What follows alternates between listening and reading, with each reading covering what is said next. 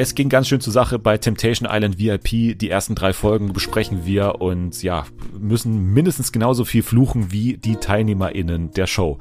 Außerdem sprechen wir über eine Tanzshow bei RTL 2. Und zwar Skate Fever, aka das Let's Dance of Crack mit sehr vielen kuriosen Promis wie Detlef die Soos, Waldi mit einem Einkaufswagen auf der Bühne und der sehr betroffenen Claudia mit K. Jule war außerdem in Paris und das heißt, dass sie auch über die Paris-Folge von Detlef muss reisen mit mir sprechen muss. Das ist ja eine Tradition in diesem Podcast. Und es gibt eine neue Ausgabe von Quiz auf Speed. Jule muss versuchen, die Bestmarke von 13 richtigen Antworten in zwei Minuten zu übertreffen. Also alles das jetzt bei Fernsehen für alle. TV for everyone, we really love TV.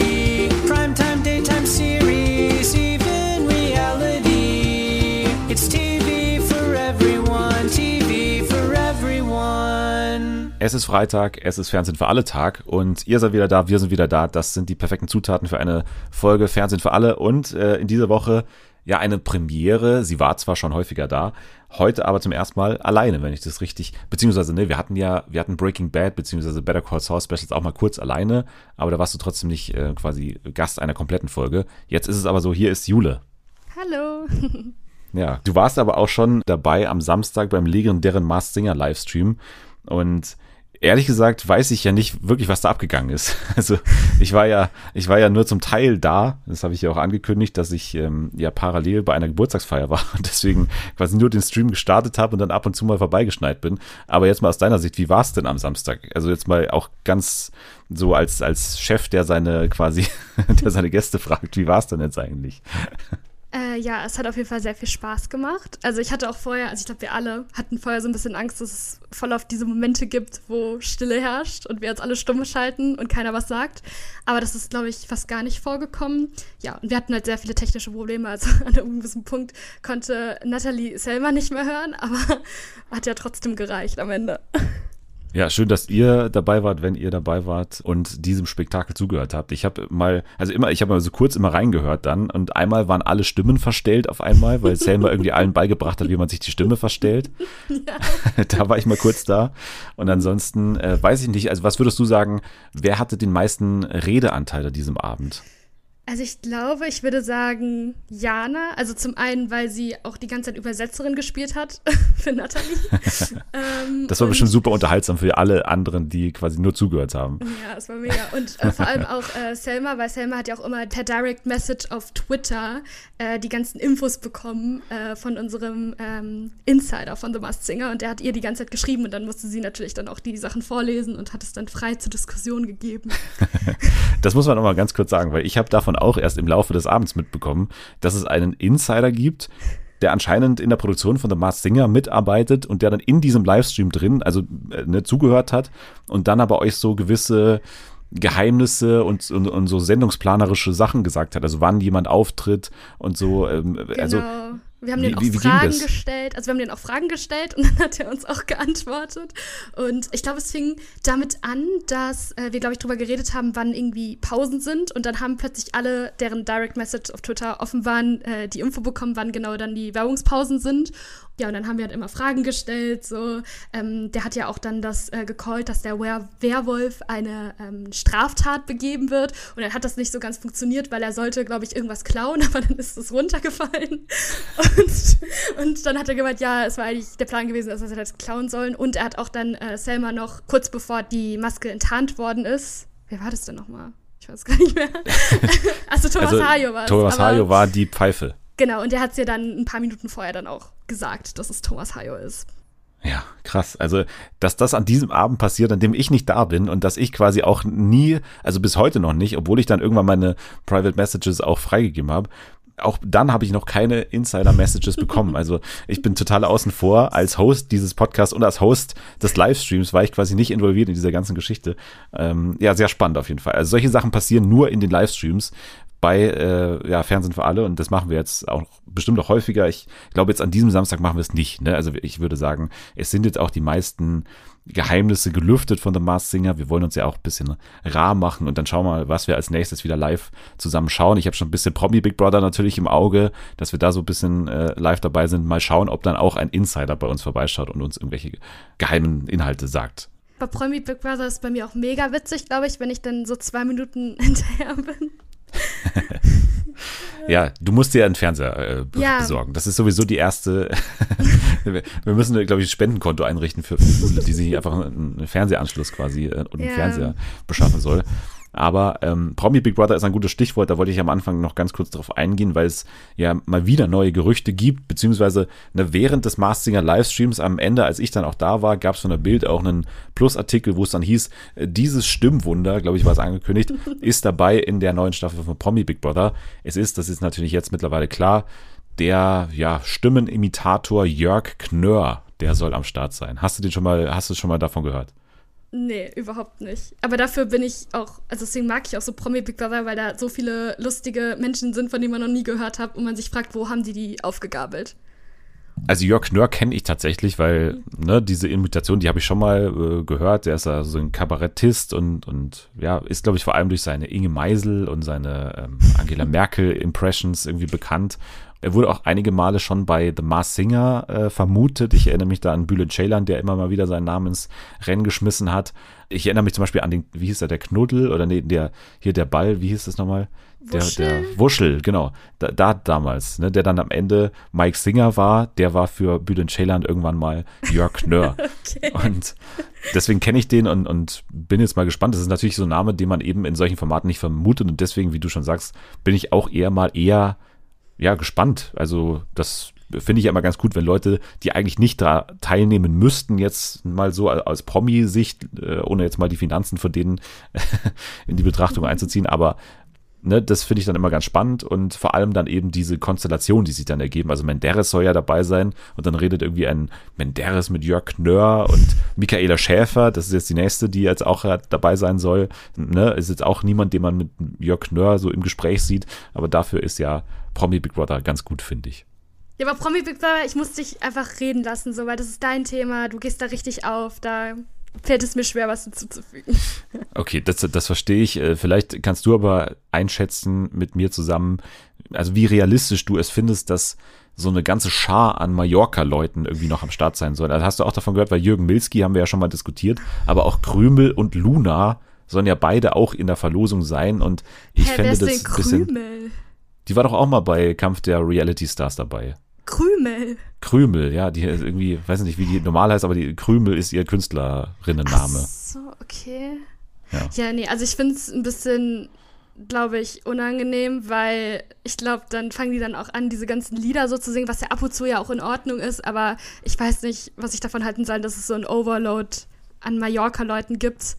Ach so, gerade weil es ja auch die Fußballstaffel ist, da verstehe ich das auch nicht, warum man dann so viele Leute dann besetzt von Mallorca. Also ich weiß ja nicht. Wobei man sagen muss, wenn man es einfach mal zutraut oder zutrauen kann, dann wohl am meisten Promi Big Brother, weil für mich ja Promi Big Brother auch das Mallorca des Fernsehens ist quasi. Also wenn man sich mal das Studio anschaut und die Stimmung da in diesem Studio, dann ist es immer sehr, sehr wild und, und eben auch aufgrund dieser Konstellation an Leuten, ja, einfach nur wild und, und irgendwie konfus das Ganze und ja, diese merkwürdige Stimmung in diesen Live-Shows im Publikum, ne, wo dann irgendwie die Ilke Hüftgold Ultras drin sitzen und dann irgendwelche solche Lieder über äh, hier Simone Ballack singen und so. Das ist ja alles so, so typisch Promi Big Brother und deswegen freue ich mich drauf. Aber ähm, haben auch ein bisschen Bammel davor, dass es so eine Mallorca Enklave wird irgendwie. Also habe ich jetzt auch nicht Warum so warst drauf. du eigentlich noch gar nicht, also warum warst du noch nicht im im äh, Studio. Studio da. ist doch dein Ding. ja, total, ne? Also diese Stimmung und auch dieses ausgelassene Feiern ist total mein Ding eigentlich, muss man sagen. Aber nö, also ich bin offen. Also wenn, wenn jetzt Promi Big Brother sagen würde, sie würde mich einladen, dann würde ich mhm. natürlich den, den Trip nach Köln auf mich nehmen. Aber ansonsten ist es auch ein ganzes Stück bis dahin, ne, von mir.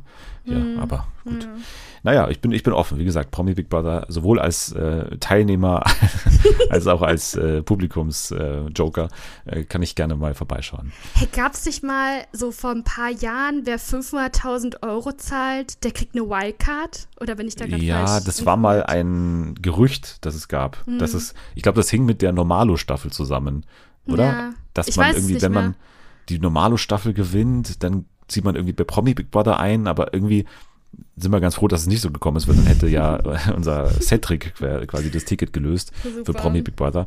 Also Promi Big Brother, wir freuen uns weiterhin drauf. Äh, Im November geht's los. Jetzt schon angelaufen ist aber eine andere Show, die gefühlt gerade erst zu Ende gegangen ist. Also Temptation Island ist jetzt echt mit der Mark Robin Staffel, ne, so ist sie ja mittlerweile bekannt. Mayrob, erst bitte. Mayrob oder Mayrob oder wie, wie auch immer, gerade erst zu Ende gegangen, aber jetzt sind wir schon wieder zurück. Schlauerweise haben sie aber das Setting geändert. Ne? Sie sind ja normalerweise, glaube ich, immer in Kroatien, wenn mich nicht alles täuscht. Und jetzt sind sie, glaube ich, in Portugal.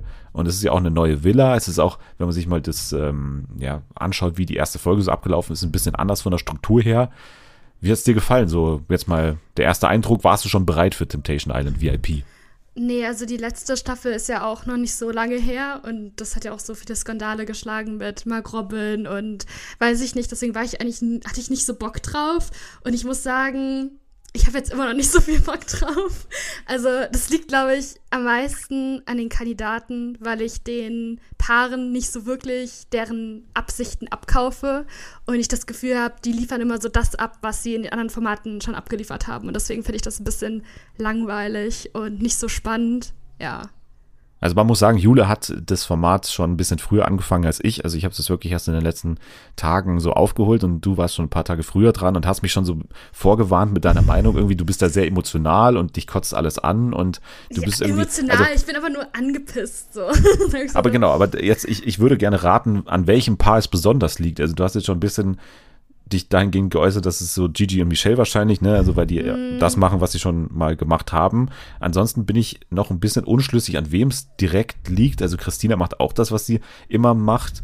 Ich würde aber schon auch sagen, dass sich Aurelio ein bisschen ankotzt, kann es sein? Ja, das auch. Also es ist so ein Mischmasch von allen. Also erstmal von Christina, also gerade ihren Ausraster in der Folge 2, der auch in Folge 3 dann auch nochmal weitergeführt worden sind. Ich fand, die Aussagen gingen halt gar nicht klar und ich finde, also klar muss man es natürlich zeigen, wenn sie es so sagt, aber ich finde, solchen Leuten sollte man auch keine Plattform geben im Fernsehen, wenn man so starke frauenfeindliche äh, Sätze raushaut.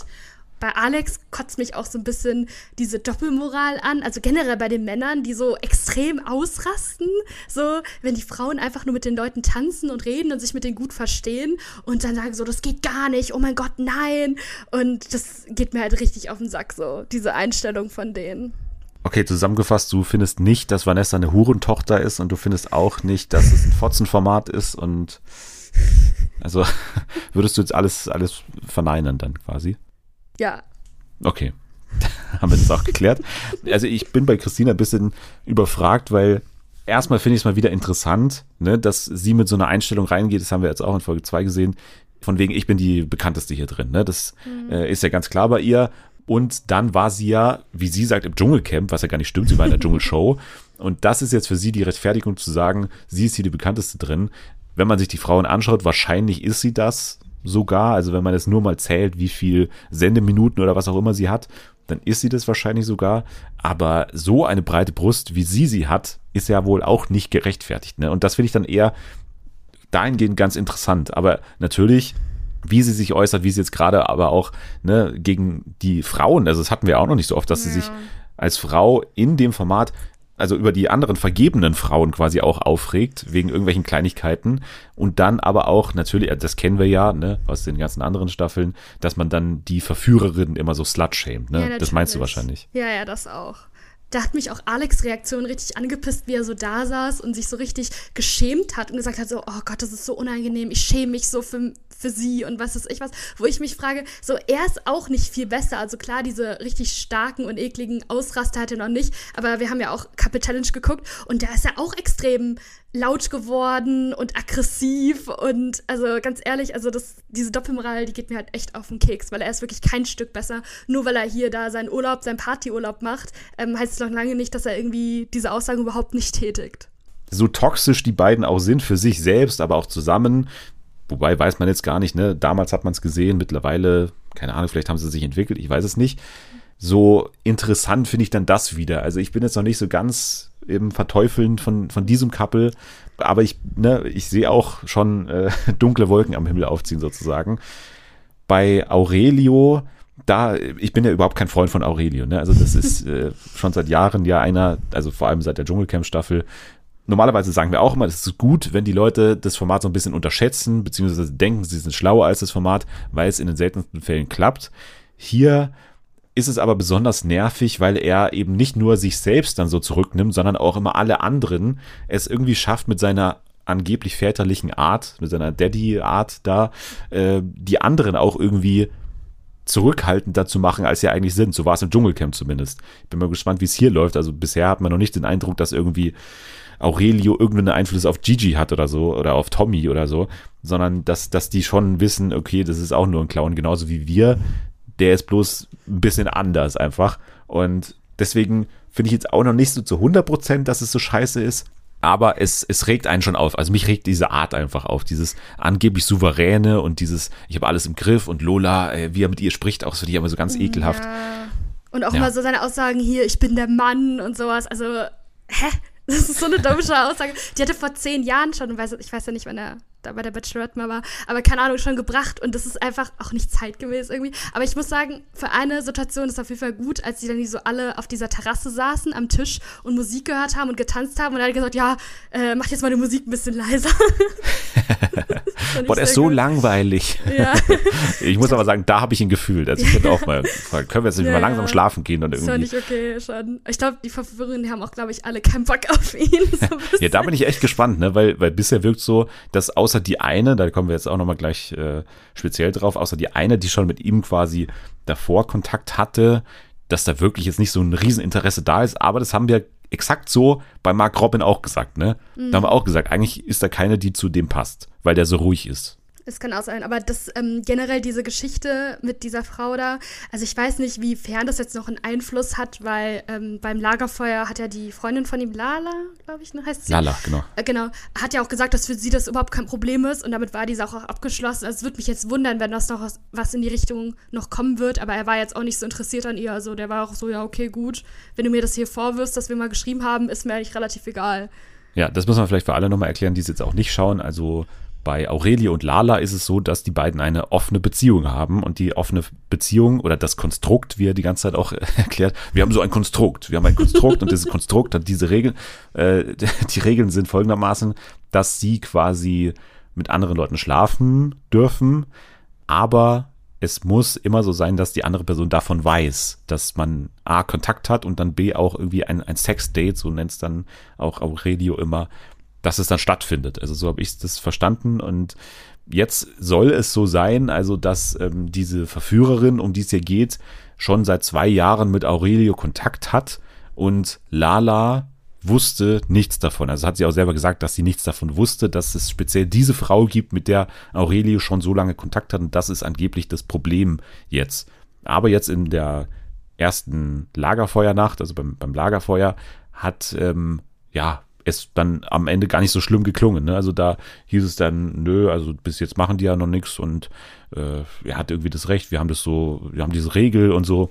Aber wir sehen ja auch schon in der Vorschau auf die Staffel, dass bei Aurelio schon auch noch so Sachen stattfinden von wegen, nee, ich nehme meine Frau jetzt aus diesem Format raus, ich muss meine Frau aufpassen. Das gab es ja schon mal jetzt in dieser ersten Lagerfeuer-Situation. Ja, das fand ich auch so geil, wirklich. das ich, ich fand auch das geil. so geil.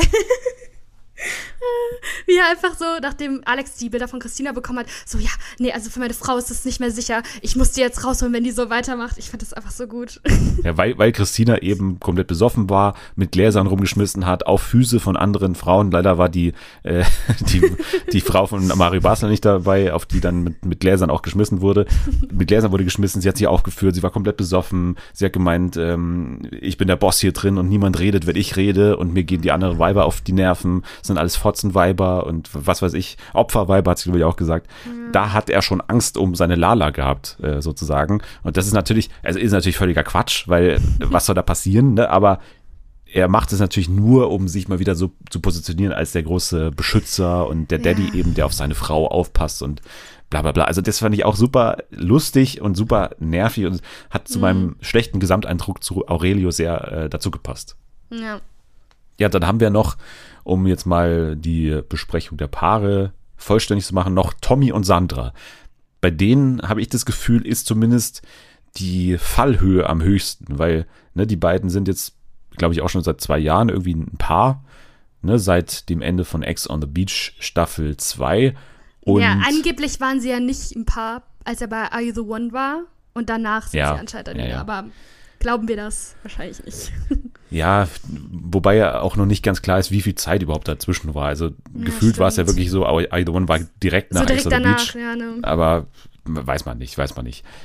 Es war auf jeden Fall für mich das Paar, wo, wie gesagt, am meisten Fallhöhe da ist, weil man schon das Gefühl hat, ne, die waren zusammen bei Couple Challenge, es war einigermaßen harmonisch zwischen den beiden auch, ne, die wirken schon wie ein, ein Team und deswegen ist hier für mich die Fallhöhe am höchsten. Hier hat man das Gefühl, wenn da was passiert, dann könnte es tatsächlich äh, eng werden. Und es geht ja auch dann gut los im Sinne von, Tommy hat ja wirklich Tränen in den Augen oder zumindest weiß ich nicht, wie, wie, wie ernsthaft das dann ist, aber man, man nimmt es ihm mehr ab als anderen Leuten, die da drin sind. Und äh, das finde ich ja für das Format ganz förderlich, dass man bei einem Paar das Gefühl hat, oh, also wenn hier was passiert, dann ja, steht hier zumindest was auf dem Spiel. Ja, also das habe ich auch bei denen wirklich so mit das einzige Paar, wo ich das Gefühl habe, okay, die ähm, sind gerne zusammen, die haben eine relativ stabile Beziehung, die lieben sich auch und ähm, ja, denen hängt ein was aneinander. Das habe ich halt bei den anderen Paaren nicht so das Gefühl. Deswegen äh, finde ich das eigentlich auch spannend, auch zu sehen, wie auch Tommy extrem ausrastet. Also das fand ich irgendwie auch total übertrieben mal wieder.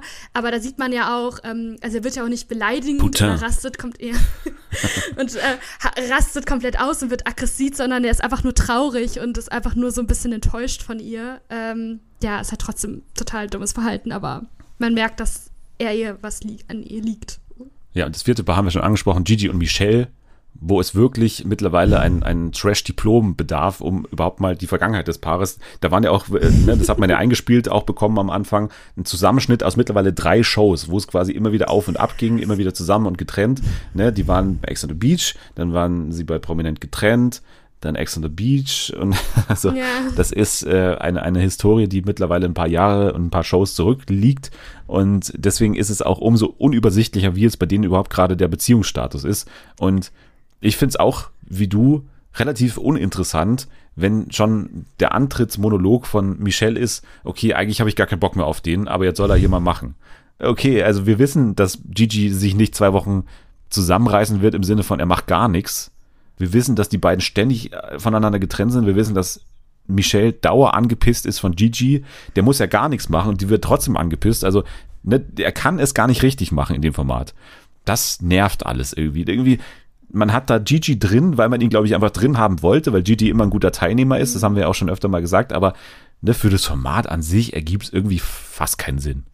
Nee, auch wenn man einfach immer die gleichen Bilder bekommt von Michelle. Also wirklich in jedem Format, gut, prominent getrennt, nicht so. Da fand ich tatsächlich der Dynamik sogar ganz witzig irgendwie, weil die nicht zusammen waren und trotzdem zusammenarbeiten mussten und halt immer wieder so ein bisschen sich genähert haben, aber eigentlich fanden sie sich scheiße. Das fand ich eigentlich ganz witzig.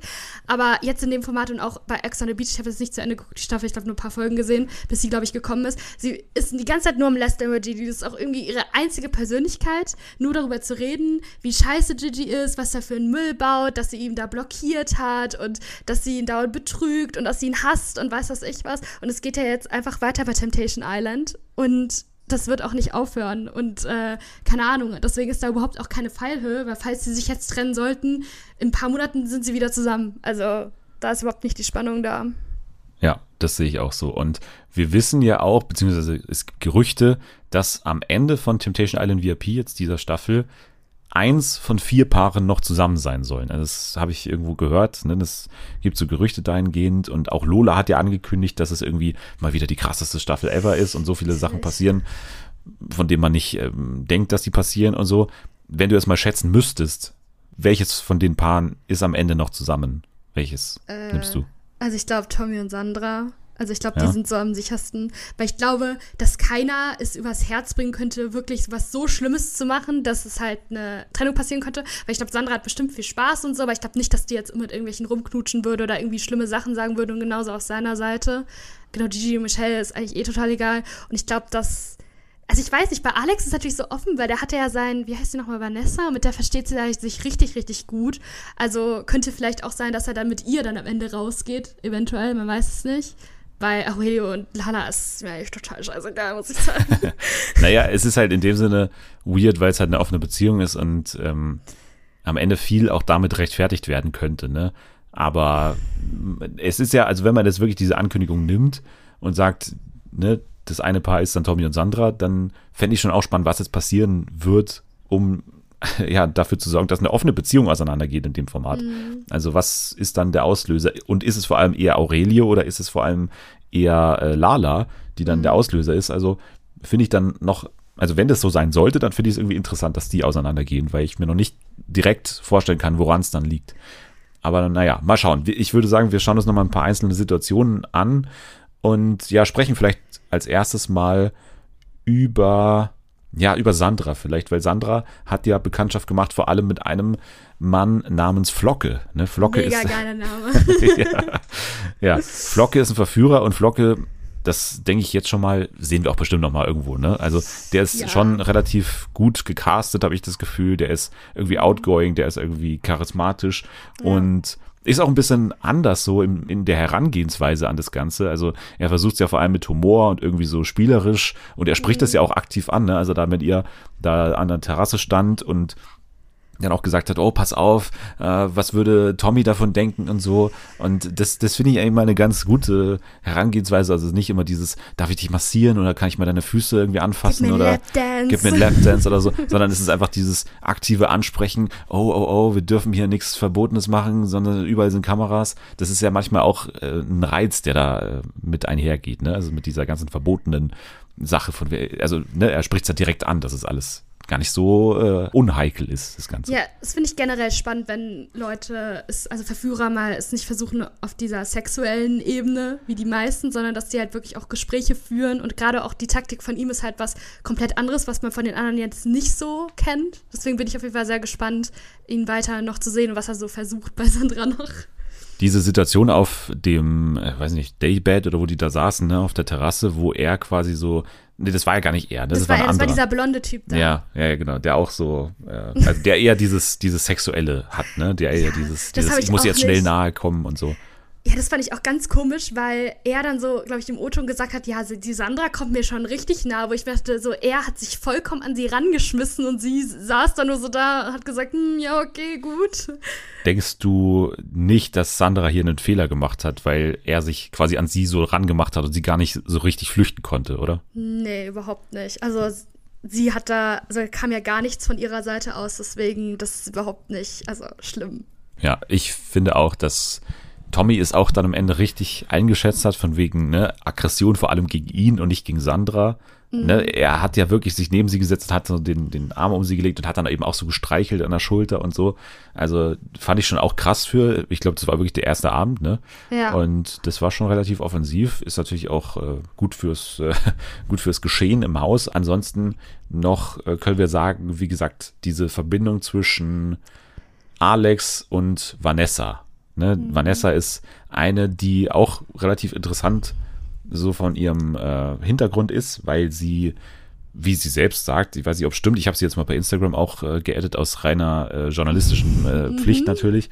Da ähm, hat sie wirklich, also aktuell noch 5000 Follower, also ist nicht irgendwie, ne, noch nicht so viel und das sagt sie auch selber, ne, sie, ihr geht's nicht um Likes, ihr geht's nicht um Instagram, ihr geht's nicht um VIP-Status, hat sie selber gesagt. Sie legt da gar keinen Wert drauf, sondern ähm, sie äh, ist ja so eine natürliche und das ist ja der Kontrast vor allem mhm. zwischen Vanessa und Christina. Und das war sehr gut, finde ich, auch von den MacherInnen der Sendung so geschnitten in der Lagerfeuersituation, dass man das quasi darauf bezogen hat. Ne? Also Vanessa die natürliche ja. versus Christina die künstliche, wo dann auch Alex den, finde ich, schon relativ harten O-Ton hatte, wie er da ja. in ähm, dem Setting saß und gesagt hat, ne, also das artet in eine Sucht aus und wir müssen aufpassen, dass es sich nicht verunstaltet und solche Sachen. Das fand ich schon krass, aber äh, ne, er hatte auch irgendwo recht, glaube ich. Ja, also schon, aber ich meine, wenn man da als Partner hat, dann verteidigt man den ja eigentlich auch immer. Und das fand ich halt schon echt krass, wie er das so gedroppt hat in so einer Fernsehsendung, als sie nicht mehr dabei war. Ist ja noch ein Unterschied, wenn man sich das privat sagt. Ja, und dann damit natürlich auch so ein bisschen Bestätigung gibt, was Vanessa gesagt hat, dass sie gesagt hat, ja, ich habe gar keine OPs an mir machen lassen und ich habe das auch nicht vor. Das ist halt, glaube ich, auch schon hart. Also so sehr ich Christina nicht ausstehen kann, das muss wirklich hart sein, das zu hören. Glaube ich auch. Also das ist ja immer die Thematik bei Temptation Island. Ne? Also es ist meistens nicht immer diese Berührungen oder sowas, was dann mhm. wirklich äh, wehtut in diesen äh, Lagerfeuersituationen, sondern eher so dieses Emotionale und dieses, ich rede über die Beziehung oder ich rede über intime Sachen meines Partners oder irgendwelche Gedanken, äh, die ich jetzt habe, die ich jetzt der Person selbst noch nie gesagt habe. So nach dem Motto, das wird niemals der Vater meiner Kinder oder solche Sachen, ja. wie wir dann ja von Michelle auch hören. Also das tut, finde ich, immer viel mehr weh als irgendwelche Berührungen an, an der Schulter oder so macht die Sendung auch um einiges spannender. Also ich weiß nicht, wenn die Sendung nur so daraus bestehen würde von irgendwelchen Lapdances und Tanzpartys und was auch immer, dann wäre die nicht so spannend. Also dann ist es natürlich immer cooler, wenn dann die Leute dann auf die Beziehungsebene gehen und dann der Person dann so mit ihrer Persönlichkeit näher kommen durch Gespräche. Wie denkst du denn, geht diese Geschichte mit Aurelio und äh, ich weiß immer noch nicht den Namen von Alex. dieser Frau. Hä? Nee, äh, äh, zwischen Aber Aurelio. Ach so, keine Ahnung, wie die heißt. Fabienne habe ich mir mal Echt? aufgeschrieben. Ich weiß Fabienne, nicht, vielleicht ist sie es aber gar nicht. Aber auf jeden Fall, ne, die Verführerin, die quasi Kontakt hatte schon vor dem Format mit Aurelio. Wie glaubst du, geht das weiter? Also, die werden ja bestimmt in allen Dates zusammen immer geschickt werden und werden mhm. da immer zusammen dann äh, Zeit verbringen. Aber ja, Schätzt du es wirklich so ein, dass Aurelio da irgendwie einen Move macht oder, oder nicht? Ach, keine Ahnung, ich kann es schwer einschätzen, aber ich würde mal sagen, also so wie es jetzt war, also in den, die hatten ja diese eine Szene dann in der zweiten Folge oder so, wo die drüber geredet haben, aber er. Es triggert dich schon ein bisschen, dass ich hier bin, ne? Ja, und er hat da überhaupt nicht drauf reagiert. Also ich glaube ihn. Ja, wobei er war schon, nicht. also entweder hat man es so geschnitten, weil es war, die Kamera mhm. war super nah an seinem Gesicht und dann hat es schon so gewirkt, als wär, würde er kurz um Worte ringen. Also so, ne? Ja, also so, vielleicht. Ja, ja, aber äh, ja, aber ähm, das war ja schon, also wir hatten ja nur, also wir hatten ja nur hier die gelöschten Nachrichten und so. Überhaupt das mit den gelöschten Nachrichten ist auch witzig, ne? Weil das wurde so ein Riesenthema draus gemacht, dass Aurelio bei WhatsApp eingestellt hat, dass ähm, sich die Nachrichten selbst löschen. Ich weiß nicht, hast du das auch eingestellt? Nee, also warum sollte ich das machen? Aber ist es, ist es so ein Fremdgeher-Move? Also ich, ich gehe ja nicht fremd oder so. Also warum ich, nicht? Äh, ähm, deswegen weiß ich das nicht. Also ich glaube, dass es manche Leute auch machen, ähm, um halt WhatsApp nicht die Information zu geben, wegen Datenschutz, bla bla bla bla. Aber so an sich verstehe ich jetzt auch nicht so den Sinn, dass man einfach die gelöschten Nachrichten nicht mehr. Lala hat sich halt so erklärt, dass sie gesagt hat, dass die Frauen dann die Nachrichten oder Bilder sowas von ihm nicht mehr haben. Ähm, keine Ahnung, aber ich fand das aber so lustig, wie ähm, Aurelio dann auch am Lagerfeuer gesagt hat, ich habe keine Nachrichten gelöscht. Nee, ich habe keine Nachrichten gelöscht. ich denke so, hä? Ja, er hat sie auch zehnmal widersprochen. Er hat sie auch ja. zehnmal widersprochen in diesem O-Ton, ne? Also da bei, beim Lagerfeuer, als er dann irgendwie auch nochmal das Konstrukt nochmal erklärt hat und dann irgendwie auch gemeint hat, ja, aber sie weiß nicht von ihr, aber sie weiß, dass ich mich generell mit Frauen treffe, aber davor sagt er irgendwie noch, dass sie immer genau weiß, mit wem er sich jetzt trifft, aber ne, es ergibt alles irgendwie gar keinen Sinn, zumindest wie er es erklärt hat. Also er ist da schon relativ unsouverän in diesen ganzen Geschichten und das finde ich auch wieder interessant. Ja. Ich glaube, die Beziehung, also wenn du eine offene Beziehung führen willst, dann braucht man klare Regeln. Und ich habe das Gefühl, dass bei denen nicht so klare Regeln aufgestellt worden sind. Ansonsten noch müssen wir über Thülei sprechen. Also Thülei ist ja die, äh, die sich vor allem auch mit Gigi äh, auseinandersetzt und äh, die für ihn so aktuell zumindest noch die größte Versuchung ist da drin. Und ne, es gab schon diesen Zitter-Dance beim Wahrheit- oder Pflichtspiel. Ne? Dieser und sie hat auch schon für ihn getanzt und so. Und dann gab es auch diesen Spa-Date, den sie da veranstaltet haben, als das fand ich schon mal wieder so ein Bild, was, was einem schon irgendwie zu denken gibt, ähm, wo Gigi dann seine Hand da so in ihrem Schritt hatte, oder? Also habe ich das richtig gesehen, dass die da schon ja, sehr stark da in diese Richtung gegangen kann sind? Kann sein. Also ich meine, ja. es gibt ja immer diese Massier-Sessions oder Bodypainting und sowas, wo man sich immer so ein bisschen näher kommt. Aber das war auch ein bisschen komisch, aber ja. Sehr sexistisch auf jeden Fall. Sehr sexistisch, genau. Das habe ich mir aufgeschrieben. Ich glaube, in Folge 1 hat Gigi das gesagt, als er hat er so gesagt, sexistisch, sehr schön. Man muss auch sagen, das hat er jetzt, glaube ich, im dritten Format mittlerweile gesagt, ne, ja. mit sexistisch und sexy. Diese ich glaube, er weiß also, es, also ich glaube, der weiß es schon, aber ja, er macht es aber langsam extra. nehme ich ihm das auch nicht mehr ab, dass er das nicht mal inzwischen mal nachgegoogelt hat, was das alles bedeutet. Aber ähm, naja, wie gesagt, ich will jetzt nicht zu sehr über den Unterhaltungswert von Gigi irgendwie urteilen, weil es ist dann immer noch ganz gut, was er in den O-Tönen so abliefert, ja. einfach so. Und er hatte auch diese eine Situation gehabt, wo er da mit Tommy draußen saß und irgendwie gemeint hat, also wenn jetzt die Kameras nicht da wären, dann bin ich ehrlich, wäre ich nicht weggegangen. So. Mhm. Das ist dann ja auch der Punkt gewesen, der Michelle im Lagerfeuer am meisten aufgeregt hat, ne? Kannst du es verstehen? Ja, ich kann es schon verstehen. Also es muss, glaube ich, also ich fand es ganz gut bei diesem Lapdance und bei diesem Spa-Ding, dass sie da nicht ausgerastet ist, weil ich hätte es mir vielleicht vorstellen können, vielleicht ist sie auch Schlimmeres gewöhnt, glaube ich. Ja, ich kann das schon verstehen, wenn man sagt, so ja, wenn die Kameras nicht wären, wäre ich nicht weggegangen. Also es ist ja schon so ein bisschen blöd für den Partner, das zu hören. Das will man ja auch eigentlich nicht hören. Ich finde es krass, was sie erzählt hat, weil das auch so ein, so ein Einblick in diese, diese Influencer-Instagram-Welt ist, den ich nicht so hatte, also wo ich einfach nicht damit gerechnet habe, dass es so krass ist, weil sie hat gemeint, sie hat Angst immer ähm, in ihre Nachrichtenanfragen zu schauen, weil da ständig irgendwie Leute mhm. dann auftauchen, die irgendwie Videos senden, wie Gigi irgendwie mit Frauen tanzt oder so. Und ja. das ist auch so geil.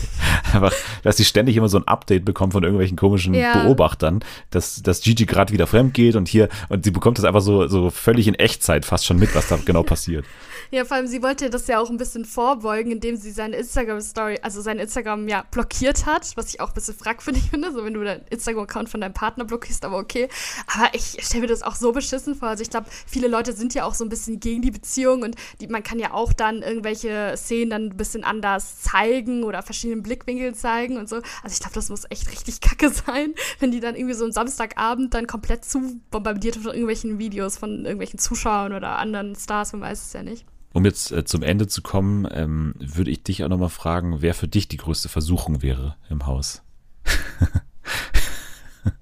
weil, also, Was? ja, weil, ne, weil ich, ich habe ja schon, also, ne, bei den Verführerinnen bin ich schon aktuell bei Alex und bei Gigi. Also das wären für mich jetzt, wir, wir, wir sehen ja immer alle noch nicht. Ne? Es soll ja auch Dana zum Beispiel drin sein, oder? Dana ist doch eine der Verführerinnen. Von hier, Dana von Are You the One, glaube ich, oder? Hat ja. es nicht irgendwo geheißen, ich dass sie dabei ist? Zumindest hat man sie jetzt noch nicht gesehen, aber ne, die finde ich auch gut. Aber ähm, jetzt auch, also ich könnte verstehen, wenn Alex bei Vanessa irgendwann schwach wird, würde ich jetzt mal so mm. ganz offen in den Raum stellen. Ja. Und auch, dass äh, Thülei Gigi irgendwie äh, gut, für, also ne, dass, dass da so eine Verbindung da ist, kann ich auch verstehen. Jetzt mal aus ganz objektiver Sicht will ich das mal ganz kurz in die Runde schmeißen. Wollte ich jetzt einfach mal ganz kurz machen. Ja, nö, also kann gut möglich sein. Also auch gerade bei Vanessa und Alex, ich glaube, die haben eine richtig gute Verbindung und ich kann mir vorstellen, die werden ja eh wahrscheinlich dann auch auf alle Dates gehen zusammen und werden viele Gespräche auch miteinander haben und ich glaube, so kann die den auf jeden Fall kriegen. Ja, das war ja auch schon eine, ich freue mich sehr auf die nächste Woche, weil da gab es ja. eine schöne Vorschau auf eine Szene, die wir auch noch nicht bei Temptation Island hatten, dass sie ähm, dann so in Rufweite anscheinend sind bei den Dates, ne? Also die, die Frauengruppe und die Männergruppe jeweils mit ihren Dates und dann kommt es anscheinend zur Situation, dass Christina da drüben sieht, dass äh, Alex mal wieder da mit Vanessa steht und da irgendwie am Flirten ist. Er mit verbundenen Augen und sie massiert ihn irgendwie oder so. Und dann tickt Christina völlig aus. Und, du Dreckige, geh weg und irgendwie äh, pass nur auf, es gibt Konsequenzen oder so nach dem Motto. Also habe ich schon ein bisschen Bock drauf. Wie sie da von dem Boot ausrumpelt. Ja. Ich fand das so geil. Und die, die Männer müssen sie so zurückhalten, dass sie nicht da wie so ein Haifisch da reinspringt ins Meer. Ja. Fand ich auch sehr schön. Also äh, ich bin gespannt. Ich bin gespannt. also das hält mich auf jeden Fall ähm, am Ball, die, also die Vorschau jetzt. Die das hält mich am Leben. Ja. ja, das hält mich auch am Leben. Aber bei dir jetzt noch keine Zusage irgendwie Flocke äh, für dich gut oder so. Kann ich nichts aus dir rauslocken? Hä, nein, was? okay, na gut, aber hier. Fall. Ja, ist ja, ist ja auch eine Meinung, ne? Wir haben, äh, müssen wir immer klären hier solche Sachen, wie man dann auch persönlich irgendwie interessant findet. Mhm. Ja. Grüße an Kerstin von One an der Stelle. Ja. Nochmal. Nee, nee, wir also gehen. Ich glaube, wir bei solchen Dating-Formaten auf gar keinen Fall. Okay, dann kriege ich da nicht mehr aus dir raus. Und wir gehen weiter zu den News und bleiben aber gleich bei äh, RTL Plus. Bachelor in Paradise soll, also das war jetzt noch keine offizielle Ankündigung, aber ich weiß nicht, ob du auch diesen äh, Post bei Instagram gesehen hast, von wegen, äh, wen würdet ihr euch in der neuen Staffel wünschen und mhm. so und da ist irgendwas in Arbeit und also es scheint wohl so zu sein, dass Bachelor in Paradise weitergeht und äh, wenn wir uns das Ausstrahlungsdatum damals anschauen, dann war es ja auch so rund um Weihnachten, ne? das war irgendwie Dezember, November oder sowas mhm. damals, deswegen würde ja auch aktuell irgendwie passen, dass ähm, Bachelor in Paradise dann bald losgeht. Hättest du Bock drauf auf eine Staffel? Also, ich würde jetzt erstmal gucken, welche Kandidaten dabei sind. Und dann kann es vielleicht ganz cool werden. Aber ich habe auch die letzte Staffel nicht geguckt. Und ich glaube, die vorletzte Staffel auch nicht. Also, ich habe damals nur die erste geguckt. Ähm, deswegen, aber es kann, glaube ich, ganz cool sein, wenn da so lustige Leute dabei sind. Ja, also ich meine, die letzte war ja richtig geil, ne? Also, es war ja die Staffel mit Serkan und Samira, äh, wo dann am Ende das ja, Bachelor in Paradise Baby ja. dabei rauskam. Und auch ein paar andere lustige Sachen sind passiert. Ja. Also die Staffel war richtig geil, die davor war eher nicht geil. Und das ist halt, wie du schon sagst, sehr stark castabhängig, würde ich auch sagen. Mhm. Also kommt echt drauf an, wie man da gewinnt und ob vor allem wieder Paul Janke als äh, Barkeeper dabei ist. Das ist natürlich Damit auch, kann man mich abholen eigentlich. Ja. So, dann News weiter. Willst du zuerst schlechte oder zuerst gute Nachrichten haben? Ich glaube, ich weiß schon, was die schlechte ist. ja. Okay, dann machen wir, dann bringen wir es hinter uns. Ähm, die Passion 2023 fällt aus. What? Schlimm. Ja, Einfach es schlimm. ist schlimm. Es ist echt schlimm. Die Passion ähm, ist offiziell abgesagt. Ähm, das hat RTL bekannt gegeben und hat nicht so wirklich Gründe genannt, sondern einfach, dass es dann wieder für 2024 geplant sein soll, was schon echt, also ist ja noch ewig hin, ne? Von daher da hoffe ich auch, dass es noch irgendwelche investigativen Recherchen gibt, äh, was da konkret vorgefallen sein soll. Ja, ich verstehe einfach nicht, warum das nicht klappt. Ich meine, die Einschaltquoten waren richtig gut. Also, was wollen die denn mehr? Also. Es ist natürlich ein extremer logistischer Aufwand. Ne? Du musst eine komplette mm. Innenstadt mieten von, von Essen oder wo auch immer die das dann ja. äh, stattfinden lassen wollen. Nee, vielleicht haben sie auch keinen Jesus. Vielleicht sagt Alexander Klavs, ich bin tot und es steht eben nicht wieder auf. Dann fehlt natürlich die Hauptfigur. Also, äh, es ist ja auch nicht bekannt, ne, wie die durchrotieren wollen, was den Cast mm. angeht. Also, ob dann ja. wieder dieselben Leute da stehen. Aber eigentlich der, der Cast war eigentlich perfekt. Also muss man ehrlich sagen. So. Man kann da immer noch was dran drehen und man kann den nächsten ähm, ähm Mars Singer Schwung reinholen an Leuten, die dann einfach mhm. dieses Jahr die Show machen. Ähm, also ich würde sagen, das, das wäre schon gegangen und, und wenn äh, RTL nicht will, dann würden wir auch uns äh, bereitstellen, die Passion auszurichten. Also in, in Podcast-Version dann eben, aber also wenn da Bedarf bestünde, dann äh, würden wir uns da mit der Stadt Essen auseinandersetzen in nächster Zeit. Ja, und die guten Nachrichten, das betrifft jetzt schon Halloween. Ich weiß nicht, ob du das äh, gehört hast. Das Gibt's wieder X-Faktor? Ja, genau. Ja, genau, geil. genau. Also Mega. das ist die Nachricht. Äh, zu Halloween gibt's X-Faktor zwei neue und in Deutschland produzierte Folgen mit Jonathan Frakes, also wie im vergangenen Jahr, gibt's zu diesem Halloween am 30. Oktober, das ist Sonntag, also am Tag vor Halloween sozusagen. Da laufen dann 19 Episoden den ganzen Tag lang. Ja ab 6 Uhr morgens und dann eben ab 20 Uhr 15 zwei neue und in Deutschland produzierte Folgen mit Jonathan Frakes, aber wie Wunschliste.de berichtet, mit einer neuen Synchronstimme. Nein, was ja. ist das? Ist der tot oder Nee, der ist in äh, Rente gegangen, oh hieß Gott. es da. Scheiße. Das wird eine Änderung werden, aber äh, zumindest haben wir alles andere. Wir haben die crappy Einspieler, wir haben irgendwie äh, die fragwürdigen Geschichten. Kati Hummels, irgendwelchen. Wer war noch dabei? Gronk, ne? Gronk war ja, doch auch Gronk. in einer Geschichte dabei. Wunderschön. Also so was ja. erhoffe ich mir auch wieder und das wird dann ein, ein schönes Happening bei Twitter. Am 30. Oktober, Tag vor Halloween, passend zur gruseligen Jahreszeit, kehrt X-Factor wieder zurück. Sehr gut. Dann eine gruselige Sendung, Bauer sucht Frau, würde ich sagen, mit einer gruseligen Headline hier. Denn es gab Aufregung um ein Tattoo. Hast du das gehört? Nein. Das ist einen Kandidaten gab, dessen Tattoo rausgeschnitten werden musste, beziehungsweise er wurde irgendwie anscheinend auch rausgeschnitten. Ich habe die Folge nicht gesehen, es war jetzt unter der Woche erst, weil es Tattoos äh, gab, die dann auch erst im Schnitt aufgefallen sind, die der rechten Szene zuzuordnen sind. Oh wow, hätte ich ja gar nicht mit gerechnet. Ja, bei Bauer Frau ist es schon überraschend, dass diese ganzen äh, Landeier, dass da einer dabei ist, bei dem man vielleicht, ja, nicht genau Background-Check gemacht hat. Aber ähm, ja, ein bisschen merkwürdig. Ne? Anscheinend war wirklich der komplette Körper auch betroffen. Also, also das war nicht nur ein Tattoo, sondern mehrere. Aber ist es dann ein Bauer, der so, also ein Bauer, nee, es war so kein Bauer. Bauer? Also, es war kein Bauer, es war ein äh, Anwärter auf eine Bäuerin, so wie ich das verstanden habe. Ah, okay. Ja. RTL hat sich danach natürlich von jedem rechtsradikalen Gedankengut äh, distanziert. Aber es ist schon die Frage, ne, wie sowas dann passieren kann, wobei es ja auch mal bei ähm, First Dates einen Vorfall gab, dass es da ein Tattoo gab, was dann erst im Fernsehen quasi aufgefallen ist, dass da ne, dieser Nazi oder von den Nazis äh, benutzte Spruch jedem das seine äh, stand auf äh, einem Körper und ähm, der Kandidat hat gesagt, öh, wusste ich gar nicht, dass es irgendwie von den Nazis ähm, vereinnahmt wurde, dieser Spruch. Und die Folge wurde ja dann nie wieder ausgestrahlt und auch äh, aus der Mediathek oder von RTL Plus eben rausgenommen. Also gab es schon mal diesen Vorfall und jetzt eben auch bei Bausud Frau. Da hat man aber anscheinend noch davor reagiert, ähm, bevor das Ganze ausgestrahlt wurde. Achso, der wurde komplett rausgeschnitten dann auch. Ich habe es nicht gesehen, also ich kann mir vorstellen, dass man den vielleicht manchmal gesehen hat und dann eben okay. mit äh, verpixelten Armen ja, oder genau, sowas. Genau, ja, das hätte ich nämlich, wollte ich nachfragen, ob da irgendwie so die Arme verpixelt worden sind, weil das ist ja eigentlich ganz witzig so zum Angucken. Ja, aber ich kann mir auch vorstellen, dass sie den, ich habe es wie gesagt nicht gesehen, aber dass man mhm. ihn vielleicht auch komplett rausschneidet. Also so gut es geht zumindest.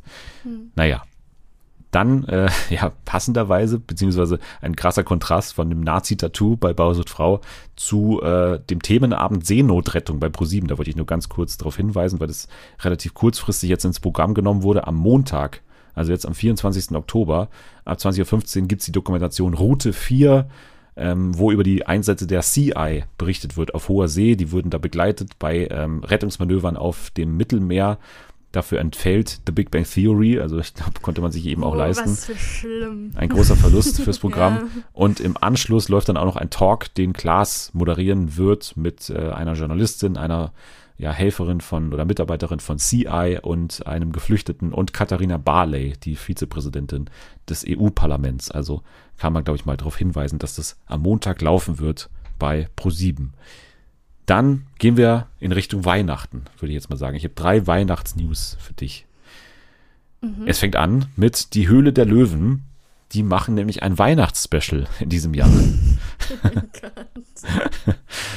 Und das finde ich ähm, irgendwie merkwürdig, weil ich kann es mir noch gar nicht vorstellen. Es heißt auch nur in der Ankündigung hier, ja, die Höhle, also das Studio da ist weihnachtlich geschmückt und es ja, gibt, okay. Zitat, besinnliche, fröhliche und schöne Geschäftsideen. Okay. Was auch immer das heißt. Also es sind ja dann wahrscheinlich keine reinen Weihnachtsprodukte, sondern es ist nee. einfach so viel gut Sachen wahrscheinlich, ne?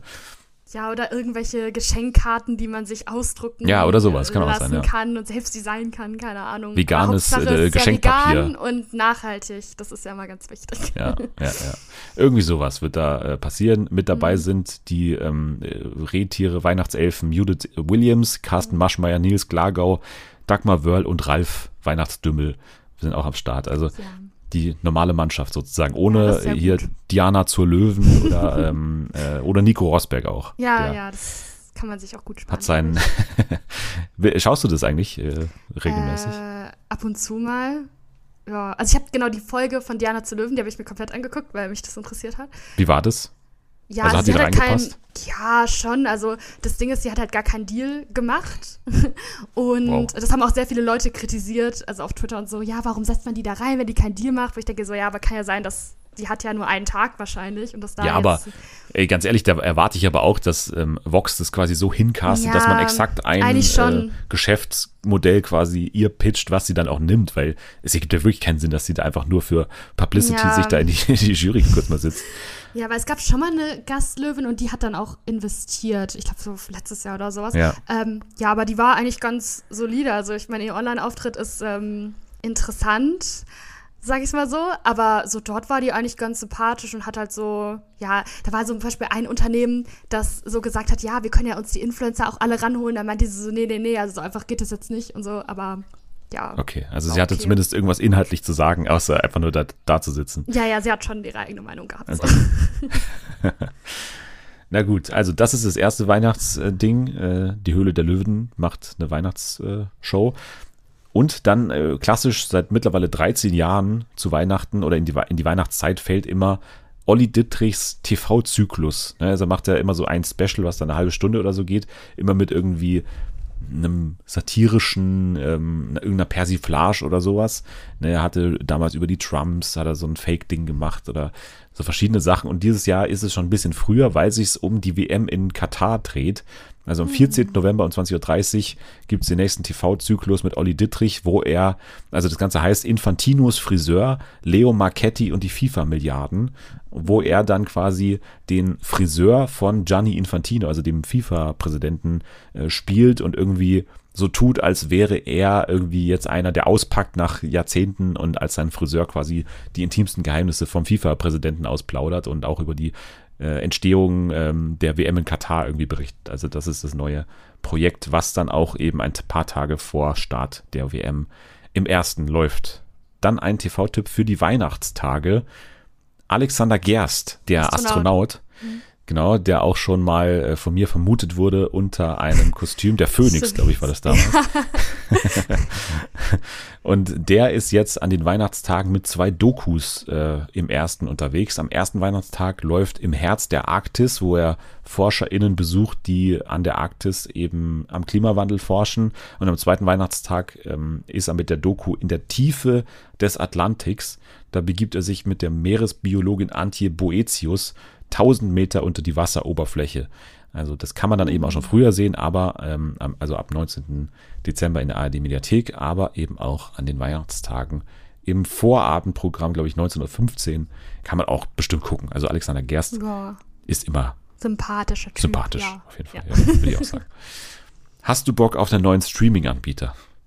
Nee. okay. Äh, trotzdem gibt es einen. Paramount Plus kommt ah, ja das bald. Kommt jetzt aus Deutschland. Ah. Genau. Ab dem 8. Dezember, das ist jetzt bekannt. Das äh, beinhaltet ja das Angebot der Sender CBS, Comedy Central, MTV, Nickelodeon, Paramount Pictures und Showtime. Und jetzt ist so alles was man wissen muss zu dem Streaming-Anbieter bekannt. Also es gibt eine Testlaufzeit von sieben Tagen, also genauso wie bei Discovery Plus. Und dann kostet es aber ein bisschen mehr, 7,99 nämlich pro Monat oder im Jahresabo 79,99 im Jahr. Sky-Kunden mit dem Cinema-Paket, also nicht das Serienpaket, sondern das Cinema-Paket, bekommen es kostenlos. Ähm, hm. Wer das hat, der ist äh, gut dran. Und das beinhaltet dann eben solche Sachen, also muss jetzt nicht alles hier durchgehen, aber solche Sachen wie Yellow Jackets zum Beispiel, Ne, Yellow Jackets als Showtime-Serie wird davon äh, betroffen sein, dass es dann da läuft. Oder ich weiß auch nicht, ob es eine Co-Produktion dann sein wird, dass es trotzdem noch bei Sky bleibt. Aber das ist auf jeden Fall da. Dann iCarly, die iCarly-Fans werden ja. in Zukunft dort äh, ihre Sachen schauen müssen. Paw Patrol, ne? bist du auch Riesenfan? Paw Patrol, ja. natürlich. Mhm. Das läuft bei Paramount Plus. Ansonsten noch eben, ja, also für mich ist vor allem Showtime äh, wichtig und auch ein bisschen Nickelodeon und MTV, ne, da gibt es auch ein paar Sachen. Ich glaube, diese ganzen neuen nee. Spongebob-Produktionen zum Beispiel werden dann irgendwann auch da laufen, wenn da die Verträge mit, äh, ich glaube, aktuell Netflix, glaube ich, hat Spongebob, glaube ich, noch, ja, äh, auslaufen. Und äh, Showtime vor allem, ne? Also mit ähm, Your Honor, The Good Fight, Billions, die sind halt dann davon betroffen und wechseln zu Paramount Plus. Ja, also bei mir ist ganz wichtig, äh, im Januar kommt der Teen Wolf-Film raus, den werde oh. ich dann gucken. Ist der auch bei Paramount Plus? Ja, genau. Der ah, ja. ähm, ist halt ein Paramount Plus Exclusive und der war eigentlich für Oktober, ich glaube für nächste Woche angesetzt, wurde nochmal verschoben und ich war so, ein Glück, dann ähm, kann ich das auch gucken in Deutschland. Okay. Wir kommen gleich nochmal zum Werwolf, ne? Bei The Masked hm, Singer. Ja. noch ganz kurz zu Paramount Plus, da gibt es ja auch schon eine deutsche Serie, die dann am 22. Dezember kommt. Der Scheich heißt die. Und es ist angekündigt, dass es exklusive deutsche Reality-Highlights noch im Dezember gibt. Und das klingt ein bisschen so wie die Ankündigung, die äh, Discovery Plus damals auch gemacht hat. Von daher kann man, glaube ich, auch irgendwelche Sex-Highlights mit den Fußbräuchs erwarten. Vermutlich. Und da habe ich natürlich schon auch Bock drauf, natürlich wieder. Also wenn da irgendwas in der Hinsicht passiert, dann werdet ihr es hier auch wieder erfahren, wenn Nathalie und ich uns wieder dem Sexleben von irgendwelchen ähm, GewinnerInnen von äh, First Dates Hotel, ähm, wenn wir uns das anschauen. Ja. Apropos merkwürdige Sendungen, Skate Fever. Da können wir jetzt mal kurz drüber sprechen. Skate Fever ist ein bisschen News, ist auch ein bisschen jetzt Besprechung, weil äh, die News ist, es wurde abgesetzt nach zwei Folgen. 340.000 ZuschauerInnen nur noch nach Folge 2 und irgendwie 3% oder 2% Marktanteil. Das äh, reicht nicht für RTL 2. Und deswegen wurde es jetzt versetzt vom äh, Montag zur Primetime auf den Samstag um 18 Uhr. Also das wird jetzt nicht komplett gar nicht mehr laufen, sondern samstags um 18 Uhr wird diese Show weiterhin laufen. Es ist ja, um das nochmal kurz zu sagen, für alle, die es nicht wissen, es ist ja sozusagen Let's Dance auf Rollschuhen, ne? also eine Tanzsendung mit Rollschuhen. Es gibt eine Jury. In dieser Jury sitzen Detlef die Soest, Avi Jacobs, Konstanze Hosfeld-Seedorf, Moderation übernimmt Lola Weipert und es gibt Promi-Paare, die hier gemeinsam Tänze aufführen auf Rollschuhen einfach. Das ist das Konzept. Du hast jetzt Folge 2 gesehen, ich habe Folge 1 vor allem gesehen, deswegen ergänzen wir uns da ganz gut. Ähm, hattest du, also ich frage jetzt mal nicht, ob sie gefallen hat, aber hattest du Spaß mit der Sendung? Ist ja eine andere Frage. Ja, also ich hatte voll viel Spaß mit der Sendung. Also ich fand das richtig witzig und total verrückt und total ähm, chaotisch. Also ich weiß nicht, es war, es sind so absurde Sachen passiert. Also ich kann das gar nicht in Worte fassen, was ich dort gesehen habe. Ja, bei mir geht es in eine ähnliche Richtung. Ich glaube, ich bin noch nicht so ganz auf dem Hype-Train, weil es schon auch wirklich handwerkliche Schwächen hat, so offensichtlich, die dann auch nicht immer interessant anzusehen sind, aber so vom, vom Grundding her, dass man wirklich denkt, dass das so ähm, irgendwie auf eine Art von Niveau kommt, die äh, Let's nahe kommt. Das finde ich schon sehr kurios, die Vorstellung, weil man muss jetzt ernsthaft mal sagen, selbst die Guten, ne, also selbst die Leute, die hier wirklich was können äh, auf den Rollschuhen, und das sind ja nur ein, zwei Paare, selbst da finde ich, sieht's richtig scheiße aus. Also ich finde einfach Rollschuhe an sich sieht immer, also Ne, es sind ja keine Rollerblades, ne, die dann auch so schneller sind und so und wo man auch so ein bisschen ne, in die Hocke gehen muss, sondern es sind diese Rollschuhe, die diese großen klobigen Rollen unten dran haben. Und ich finde, es sieht immer unelegant aus, finde ich. Mm, ja, ähm, ich habe auch so das Gefühl, dass diese äh, Promis auch nicht so gar nicht wissen, was sie dort eigentlich machen. Also ähm, das war ganz am Ende. Also da ist André Mangold mit, ich weiß nicht, mit wem da, mit der Frau von Anna-Karina Wojcik. Genau, die war, also Stefan Moss, der war auch die ganze Zeit im Publikum und ja. wurde dann auch interviewt und war irgendwie auch gefühlt ein Kandidat. Und die beiden haben ähm, was aufgeführt, was gar nicht mal so schlecht aussah, im Gegensatz zu den anderen. Und die hatten dann so diese von Hotel Zack und Cody, diese ähm, Dinger, wo man die Koffer drauflegt und dann schieben die die ganze Zeit Gute halt Referenz, weil damit kann ich was anfangen. ja, genau, keine Ahnung, wie das heißt. Und dann ähm, haben die das dann mit auf der Bühne gehabt und haben damit so, sind da rumgefallen und hat Avi dann gefragt, hä, also ich habe das jetzt nicht verstanden, warum habt ihr die jetzt auf der Bühne? Und die konnten auch irgendwie nicht so wirklich eine Antwort geben. Äh, das war schon sehr geil wirklich mit das Wichtigste, was mir auch aufgefallen ist, ist es ist nicht live. Es ist keine Live-Show, was ja. sehr merkwürdig ist, ne? weil Let's Dance ist eine Live-Show und es ergibt auch total Sinn, dass es eine Live-Show ist, weil es ja wirklich um Performances geht, die man irgendwie aufführen muss und ne, da könnte man jetzt sagen, das ist ein bisschen merkwürdig, wenn man dann noch zumindest den Restzweifel hat, dass irgendwelche Sachen im Schnitt dann noch kaschiert werden können. Und das will man ja nicht bei einer Show, wo es wirklich darum geht, ich muss hier was Perfektes auf die Bühne zaubern. Und deswegen finde ich das schon mal einen großen, großen Makel an der Show, dass es nicht live ist. Jetzt könnte man sagen, okay, wenn es nicht live ist, dann kann man sich aber so ein paar mehr Sachen erlauben, dann kann es irgendwie alles ein bisschen mehr on point produziert sein, dann kann es auch eine gewisse mhm. Geschwindigkeit haben, aber das hat es halt so gar nicht. Ne? Also es hat dann immer wieder, also nicht nur diese Tänze, sondern eben auch noch immer so eine Challenge, so ein, ein, ein Spiel, was dann mitten in dieser Show passiert. Und das ist ja offensichtlich so, dass erst die ganzen, ähm, oder ich glaube, sie zeichnen wahrscheinlich zuerst diese Challenge auf und dann noch die Show mit den einzelnen Auftritten. Das ist so total störend, finde ich. Also, dass dann ja. mittendrin immer wieder dieses, diese Challenge kommt, wo dann eben Folge 2, du kannst selber erklären, was, was musste hier genau passieren in Folge 2? Also, die haben Kegeln gespielt, nur dass halt die Kugeln nicht normale Kugeln waren, sondern halt ein Mensch. Ich kann das, also ich kann das nicht glauben, weil ich war so, ich habe das so geguckt und dann lagen dann da so Kegel und ich war so, hä, was machen die denn jetzt? Und dann meinte Lola, ja, ja, also ihr seid jetzt nicht, ihr seid jetzt die Kugeln. Und ich dachte, so, das kann ich doch nicht machen. Und dann haben die sich dann so angeschubst und der eine, der die Kugel war, war halt mit Augen verbunden und musste dann gegen diese Kegel reinfahren. Also es war, Nee, ich habe dafür keine Worte, was ich da gesehen habe. In der Ankündigung hieß es ja, glaube ich, dass diese Challenges irgendwie dafür ähm, stehen sollen. Also du, ne, du kannst dich dann eben auch mit Punkten äh, quasi mhm. in die mhm. nächste Show retten, aber es soll natürlich auch ein bisschen dafür stehen, wie gut die schon auf Rollschuhen sich zurechtfinden. Aber in Folge 1 war es auch so, dass eine Person so, sich zu, zu einer Kugel machen musste und dann quasi geschoben wurde von der anderen Person um so ein Hindernis rum. Und das hat jetzt für mich noch nicht so viel zu tun mit, äh, ich kann auf Rollschuhen mich super gut ähm, bewegen, wenn ich dann nur quasi in so einer Kugel mich da so hineiere und dann wirst du da durch die Gegend geschoben. Also ich weiß nicht. Ich weiß nicht, ob das das Ziel erfüllt. Nee, gar nicht. Aber oh, ich muss noch kurz auf eine, also Adrianos Performance, ich glaube, da müssen wir drüber ja, reden noch. Das, das habe ich auch gesehen, Folge 2. Also, ich weiß gar nicht, das war, also das Ding nochmal um alle zu erklären, also es sind irgendwie super viele krank und verletzt. Also schon nach der ersten Folge. Also teilweise auch die Profi-Tänzer, Profi-Skater, kein Profi-Rollschuhfahrer. Ähm, deswegen ist es halt irgendwie ganz witzig. Und ähm, es waren ein paar. Corona-Welle anscheinend eben auch, ne? Ja, das, das war auch der Fall. Ich, oh mein Gott, ich muss so lachen, ich kann das nicht erklären. okay, also Adriano ist mit Claudia Gietz äh, zusammen, also Claudia mit K, äh, in einem Team. Und das Ding ist, sie hatte, sie hatte letzte Woche auch Corona, oder?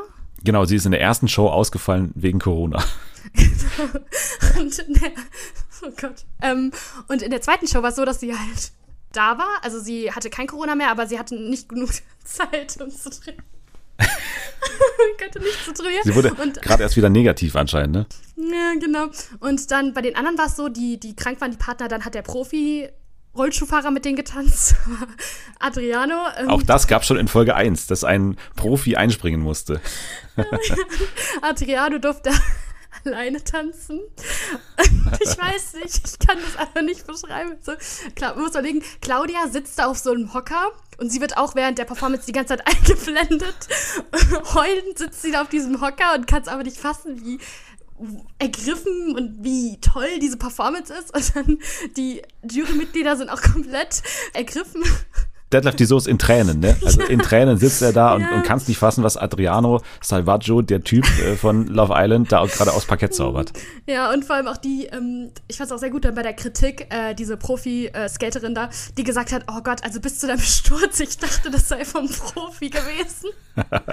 ja, das ist so mega absurd, weil wie gesagt, für mich schaut alles scheiße aus. Also ja. jeder einzelne Tanz sieht für mich kacke aus, weil das irgendwie alles auch so merkwürdig gefilmt ist, dann auch diese Schnitte und so. Es ist ganz merkwürdig geschnitten auch. Und das sieht alles so unelegant aus und, und dann ähm, ja, nimmt man denn nichts ab. Also der Jury, wenn die dann so begeistert sind, es ist ja, ne, das ist wieder ein Rückgriff jetzt auf, auf Glow Up letzte Woche. Da habe ich ja den, den Typen in der Jury gelobt, weil der so super streng war. Und auch hier hat man ja mit Konstanze jemanden drin, die sich anscheinend richtig auskennt. Und sie ist auch ganz klar die, die Strenge.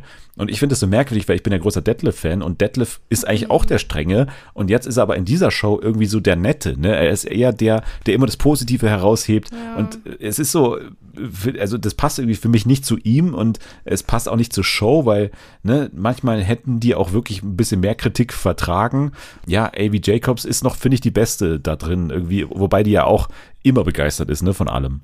Ja, ja, eigentlich schon. Ähm, ich fand das halt auch ein bisschen komisch, weil Detlef hat dann wieder gelobt, wie toll die da gefahren sind und er dann selber gemeint hat, ja, also ich könnte hier nicht ähm, drei Meter da fahren und das finde ich halt schon ein bisschen komisch. Also klar, ist ja auch eine Unterhaltungssendung, aber dass du halt so gar keinen Plan hast und selber überhaupt nicht fahren kannst. Ich meine, das war ja auch mein Highlight, als angekündigt worden, also als Lola angekündigt ist, jetzt kommen die Coaches und dann Avi kommt da so reingestolpert auf, auf den Rollschuhen und dann kommt Detlef die Soße auf Krücken an. Das finde ja. ich einfach so geil. Folge 1, genau. Folge 1, ein Deadlift Soos, der sich den Fuß gebrochen hat, sitzt in der Jury. Das ist halt so, okay, warum besetzt man ihn dann? Also, das hat ja überhaupt gar keinen Sinn irgendwie. Mm. Also, keine Ahnung, das ist alles sehr, sehr merkwürdig. Ich glaube, die hatten auch echt viel Pech während der Produktion. Also so wirkt es auf jeden Fall mit den ganzen Verletzungen, mit äh, den ganzen Corona-Ausfällen und so. Dann ist noch der Juror irgendwie, hat sich den Fuß gebrochen. Und das ist alles irgendwie unglücklich. Ich finde auch Lola passt nicht so recht da rein die hat sich so ein paar Gags vorbereitet, die dann irgendwie mhm. ein bisschen out of character wirken irgendwie. So manchmal ist sie so fies auf einmal und verstehe ich irgendwie nicht. Das passt gar nicht zu ihr. Ja, eine Sache noch vielleicht, Waldi ist dabei, ne? ja. Waldi tritt an mit Janine Pink, zumindest in Folge 1. Ja, Dann ist auch Janine Pink krank in Folge 2. Und Waldi ist auf einmal alleine und es gibt auch so einen Einspieler dann, wie Waldi dann irgendwie sich da vorbereitet und einfach nur ja nicht so recht weiß, wie er jetzt trainieren soll, weil er dann irgendwie auch mit seinem Trainer da antreten muss. Und ähm, ja, was sagst du zu seinem Auftritt? Weil das war zumindest der, auf den ich mich am meisten gefreut habe. Ja, das war das Highlight der zweiten Folge. Also ich glaube, es war auch der vorletzte Auftritt. Also ich habe auch die ganze Zeit drauf gewartet. ich muss sagen, es war halt, also er kann halt nichts. Also er hatte dann so einen Einkaufswagen, wo er sich drauf stützen konnte. Das fand ich auch spannend hier bei bei den beiden hier, war das nicht Thorsten Legert und Giselle? Ja. Die haben auch die ganze Zeit mit so einem Koffer getanzt. Also Giselle hat die ganze Zeit so, ein, so einen Koffer hinter sich hergezogen. Das fand ich auch sehr gut. Ähm, ja, aber Waldi ist halt schon geil. Also, dass sie, ich weiß nicht, wie viel die dem da gezahlt haben, dass er da mitmacht, aber ich bin so 80 froh, Euro. Den, ja, wahrscheinlich. ähm, ja, aber das war einfach, einfach mega geil. Also, ich wünschte, ich hätte noch die erste, nee, die erste, da war sie ja noch da, weil ich ja. gerne die Dynamik zwischen den beiden gerne miterlebt hätte. Das war ganz gut. Also, das fand fand ich einigermaßen süß. Also das haben sie mhm. gut zusammengestellt, die beiden, weil ne, Janine ist ja dann gegenüber solchen älteren Herren meistens so ganz, ganz gut und mhm, äh, ja. Ne, die sind gut zurechtgekommen miteinander. Bei Thorsten Legert und Giselle wurde es ja offensichtlich auf Konfro gecastet, so das wollte ja. man erzählen, so dass sie sich einfach nicht ausstehen können und dass Giselle dauernd äh, zu spät zum Training kommt und so weiter. Okay. Es gab ja in Folge 2 dann auch noch den, das Highlight, was zumindest als Highlight verkauft wurde, dass Manfred sich den Bart abrasieren musste. Ja, ne, der Manfred von äh, Prince Charming äh, und dann ist ja Tara eingesprungen, ne? das muss man auch noch erwähnen. Tara ist aus dem Nichts mit irgendwie zwei Tagen Training oder einem Tag Training irgendwie für Janina Korn, glaube ich, eingesprungen, oder? Das die äh, sich dann verletzt hat. Mhm. Ja, also es alles ja, sehr, sehr Die hat es voll gut gemacht, also dafür, dass naja, sie nur zwei Tage. Also, also das fand ich auch sehr übertrieben. Also ich fand auch nicht, dass sie es jetzt super gut gemacht hat. Also nee, sie ist halt einfach Rollschuh gefahren. So, sie hat ja keine großen Figuren machen müssen. Dann musste sie so ein bisschen springen, was nicht funktioniert hat. Also weiß ich nicht. Weiß ich nicht. Na gut, also ich würde mal sagen, Skate Fever ist äh, ein Highlight, aber ja, nicht aus den Gründen, die RTL 2, glaube ich, so geplant hat. Naja, apropos RTL 2, die holen bald, das haben wir auch schon mal irgendwann gehabt, eine Show aus Südkorea nach Deutschland und Südkorea ist ja seit The Masked Singer äh, ja auf jeden Fall mal beachtenswert, was da kommt. Und es ist eine Musikshow namens Drive-Through Oki, also so heißt es in äh, Südkorea. In Deutschland macht man so, dass man dieses Drive-Through, was die Deutschen nicht aussprechen können, mhm. ähm, wieder in einen Drive-In verwandelt. Dann klappt auch das Wortspiel nicht mehr mit äh, Karaoke und deswegen nennt man es Music Drive-In. Und äh, es geht darum, dass KandidatInnen im Auto äh, fahren und äh, sich dann ähm, quasi, ja, mit dem Auto zu einem Drive-Thru fahren und dann quasi vor eine dreiköpfige Jury treten und da einen Song performen. Und die Jury ist noch nicht bekannt, es ist nur bekannt, dass es Anfang des kommenden Jahres soweit ist, dass diese Show laufen wird. Und das ist interessant, weil uns hat ja mal eine Hörerin angeschrieben, schöne Grüße an der Stelle, die ähm, ja mich casten wollte für, oder ne, sie wollte mehrere aus diesem Podcast casten für Doppelt kocht besser, die Sat 1 Kochshow. Mhm.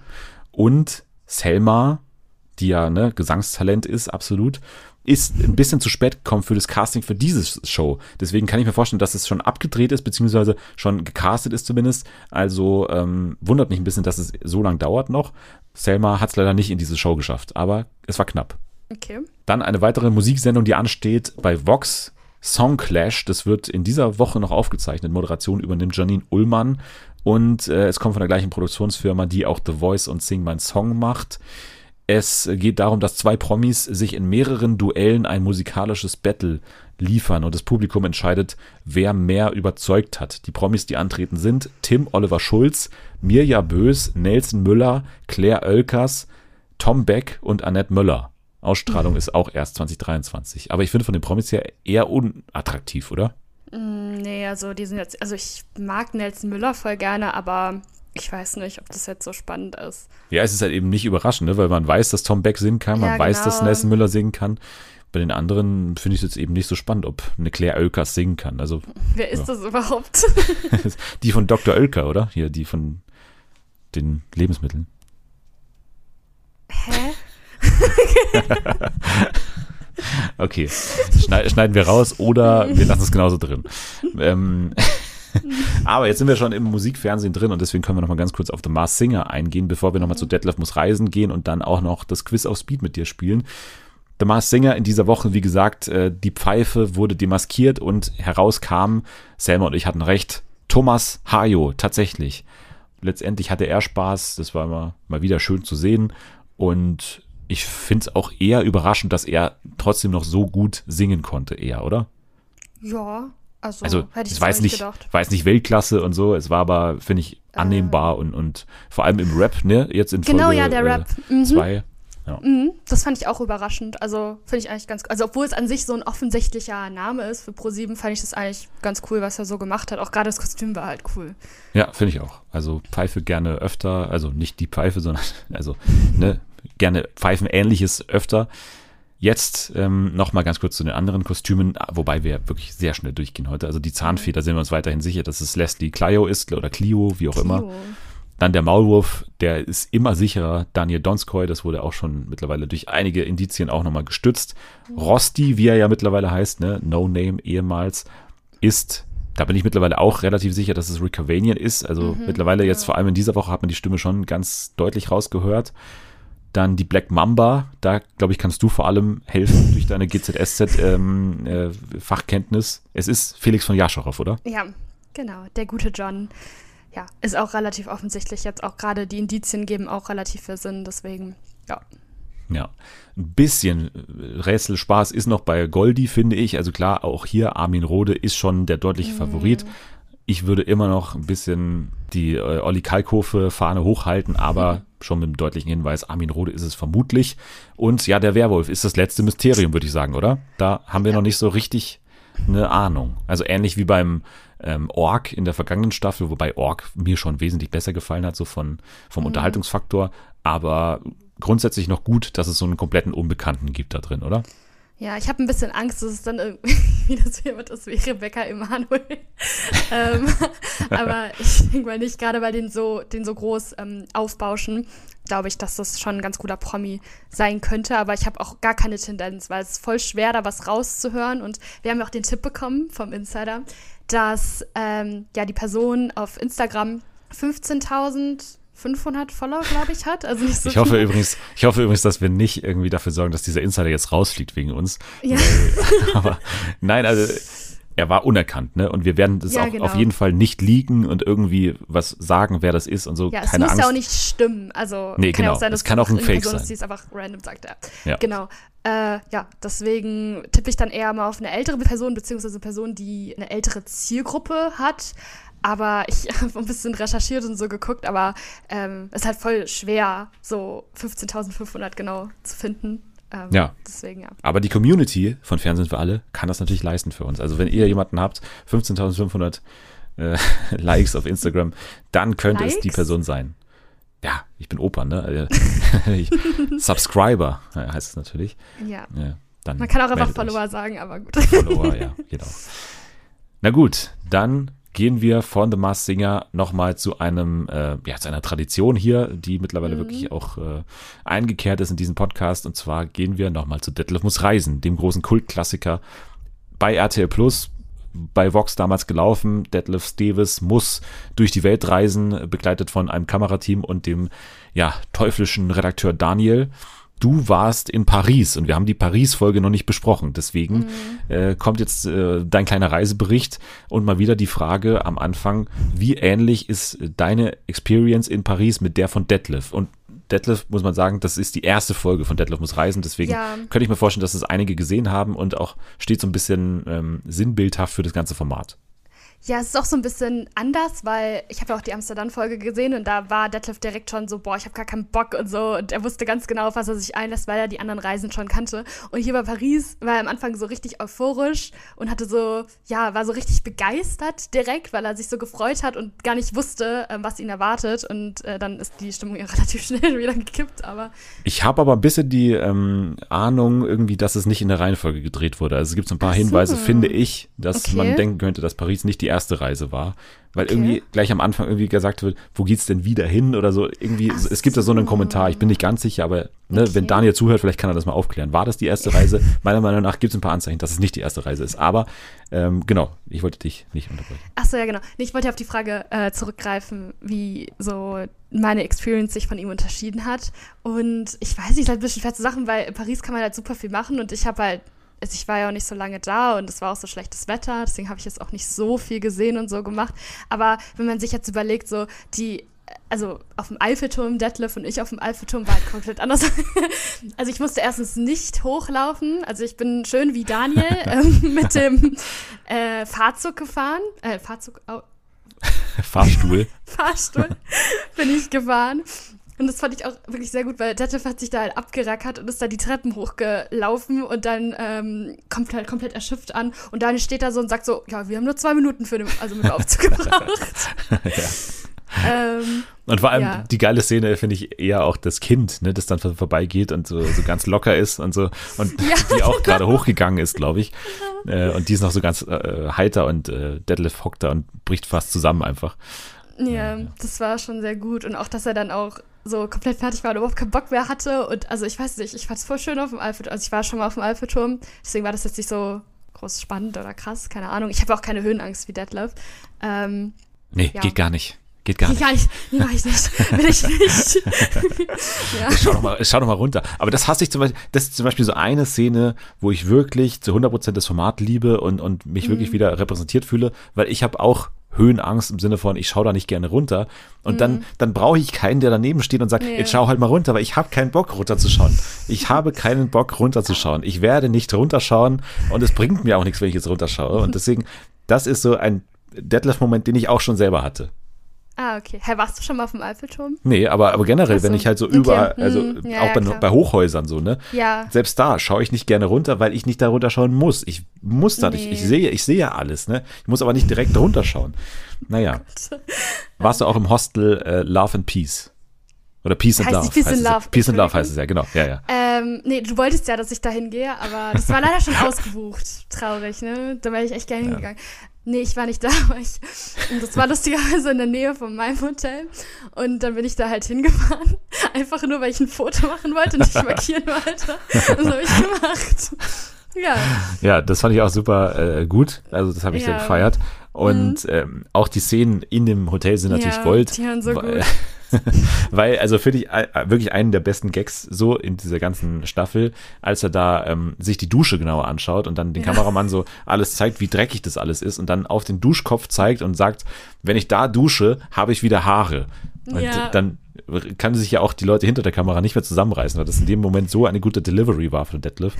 Also das habe ich auch sehr gefeiert, den Gag. Ja, und auch äh, vor dem Hotel, wo er gesagt hat, so, ne, ich gehe nicht hier in das Hostel rein, was Peace and Love ist. Nee, hier bleibe ich lieber stehen. Vor allem mit der Rechtfertigung, dass da ja bestimmt irgendwelche Besoffenen die ganze Zeit irgendwelche Lieder trällern. Da war kein einziger da gestanden.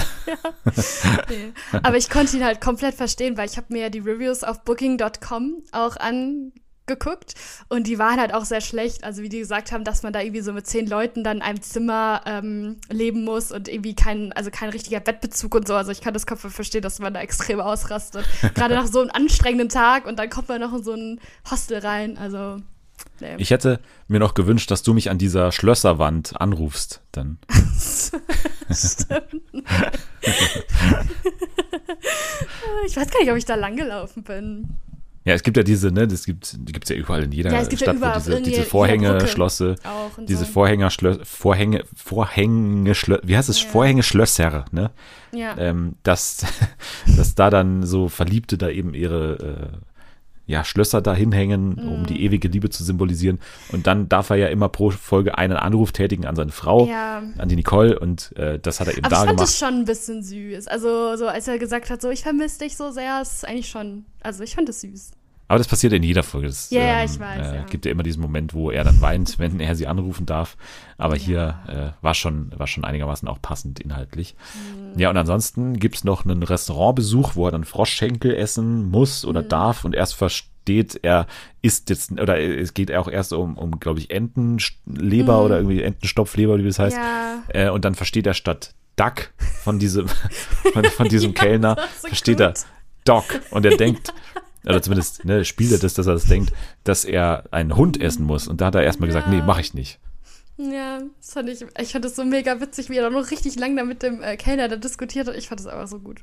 Ja, abschließend muss er dann äh, alleine zum Bahnhof finden und äh, finde ich eben auch nice, dass er es dann eben nicht geschafft hat. Also ja, er muss tatsächlich genau. einfach äh, dann einfach am Bahnhof warten und muss den nächsten Zug nehmen, während Daniel und äh, Timo ja. äh, dann einfach nach Köln wieder fahren. Das fand ich so gut, also wie da so saßen und dann, äh, dann diese Sprecher, also diese Sprecherfrau dann gesagt hat, ja, wir wünschen dir eine gute Fahrt und Daniel so, die hören wir haben. das ist so gut. Und du folgst so, mittlerweile ja, auch. Möglich. Du folgst mittlerweile auch Daniel auf äh, Instagram, oder? Mm, ja. Ja, ja ich glaube schon, ja. Ja, er ist ja immer noch als, als Gast hier immer noch gern eingeladen, ne? Also wenn, ja, ja. wenn er mal vorbeischauen Er hat auf meine will. Story reagiert. Ja, das ist ja, ja super, perfekt. Mm. ich meine, er hat ja wirklich diesen Kultklassiker geschaffen und äh, ist ja wirklich auch, also ne, bei TikTok, das geht ja mega ab, diese ganzen ähm, ja, Töne und so. Ja, nee, aber, aber generell, wenn man sich auch mal die Abrufzahlen von diesen Videos anschaut, ja. man muss ja nur mal Detlef äh, Steves äh, TikTok schauen und dann sich mhm. diese Sounds anschauen, ja. wie die eben äh, weitergespreadet werden und so. Also das ist schon äh, krass und äh, deswegen meiner Meinung nach Kultklassiker, den Daniel mhm. äh, geschaffen hat und äh, finde ich absolut, absolut verdient. Ja, würdest du sagen, äh, du hast noch irgendwas aus deiner ja, nee. Paris-Zeit? Also nee, meine war jetzt nicht so spannend. Aber ähm, wegen ähm, Deadlift Brasilien, da gab es so eine Stelle da, wo die in dieser Show waren. War das Burlesque? Ich weiß es nicht so. Ah ja, genau, klar. Und, ja. dann, und dann irgendwie so Deadlift so, ich glaube Timo, äh, ich weiß nicht zu so, nicht zu Daniel auf jeden Fall, sagt so, ja, die hättest du auch gerne blank gezogen. ja, ja das, das, so das ist eine der problematischeren Stellen aus heutiger Sicht, ne? Diese ganze Nummer von wegen, ähm, ja, wo hast du jetzt hingeschaut bei den nackten Frauen hinter der yeah. Bühne und so. Aber Detlef, muss man ja sagen, ist da wirklich immer sehr zimperlich bei diesen ganzen Angelegenheiten, immer mit Frauen.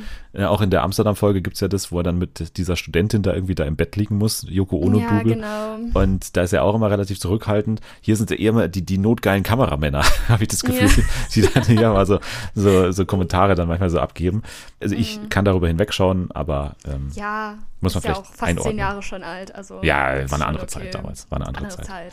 Zeit okay, Detlef muss reisen damit geschafft. Mal schauen, wer die nächste sein wird, die irgendwo hinreist. Wir haben noch äh, Hongkong haben wir noch offen. Wir hätten auch noch Marrakesch. Marrakesch gibt's noch, genau. Ähm, Gibt es schon noch so ein paar äh, Städte, wo ihr hinreisen könnt? Also auch gerne auch nicht nur aus dem Cast hier, sondern auch Leute, wenn ihr mal in diesen Städten seid, kommt hier, schaut mir die Folge Dead muss reisen und irgendwann haben wir die Staffel komplett und dann können wir Vox sagen, jetzt müsst ihr neue Folgen produzieren, weil jetzt haben wir alles durch. Sonst besprechen wir das nicht mehr hier. Also ich meine, das ist ja auch für die eine Werbung. Ich glaube, Europa haben wir schon fast alles, oder? Prag gibt's noch. Mm. Ja. Also wer mal in Prag ist, kann ja auch gerne Bescheid sagen. Okay, dann Quiz auf Speed liebe Jule, du musst antreten. Jana, Anni, Nathalie und Jana L. sind schon angetreten und haben hier schon ordentlich vorgelegt. Also ich kann dir mal den aktuellen Zwischenstand auch sagen. Ne? Also Jana hat sechs Punkte. Dann Anni hat zehn Punkte. Nathalie und Jana L. sind beide auf Platz eins mit 13 Punkten. Du bist jetzt die Vorletzte, die antritt, vor mhm. Selma, ne, auch mit Titelverteidigerin. Und dann haben wir hier die Staffel abgeschlossen und da haben wir eine Gewinnerin. Du kennst die Regel von Quiz auf Speed. Bist du aufgeregt? Ja, also ich glaube, ich bin nervöser als vor einer Uni-Klausur. Nee, also so, so krass ist es ja gar nicht, aber ähm, ich kann noch mal sagen, also es geht ja ähm, um relativ einfache Fragen zum Thema Fernsehen, gemischt mit random Fragen, die sich äh, dann eben ähm, ja, schwerer anfühlen, als sie tatsächlich sind. Und es geht eben auf Zeit. Also ich lasse hier gleich einen Timer laufen von zwei Minuten und du musst in dieser Zeit so viele mm. Fragen wie möglich beantworten, richtig beantworten. Und am Ende zählen wir aus. Und äh, nur der Hinweis noch, nicht zu oft weitersagen, obwohl du auch weitersagen kannst, aber ich habe nicht unendlich viele Fragen vorbereitet, wie immer. Mm. Der Hinweis. Bist du bereit? Okay, ja. ich habe mich okay. kurz geschreckt. Okay, okay, okay. Dann würde ich mal sagen, die zwei Minuten laufen, sobald ich die erste Frage vorgelesen habe, okay? Mhm. Okay. Dann geht's los. Um welche Uhrzeit läuft täglich die Tagesschau? 20 Uhr. Richtig. Bevor er zu ProSieben gewechselt ist, für welchen Sender hatte Jenke von Wilmsdorf gearbeitet? RTL. Richtig. Wer sind die Teamchefs bei Wer weiß denn sowas? Elton und? Äh, weiter. Nenne eine Frucht, die meistens grün ist. Limette. Richtig. Nenne einen Sender oder einen Streamingdienst, auf dem vor allem Sport läuft. Sky. Richtig. An welchen Wochentagen läuft Markus Lanz? Donnerstags. Falsch. Dienstag, Mittwochs, Donnerstags. Oh. In der ersten Staffel von True Detective. Wer spielte die Hauptrolle neben Woody Harrelson? Weiter. Matthew McConaughey. Wie heißt hm. die Spielekonsole von Microsoft? PlayStation? Xbox. Oh, Wie heißt oh. die, der berühmteste, der berühmte Serienkiller Dexter mit Nachnamen? Keine Ahnung. Morgan. Welche Automarke wirbt mit dem Slogan Nichts ist unmöglich? Toyota.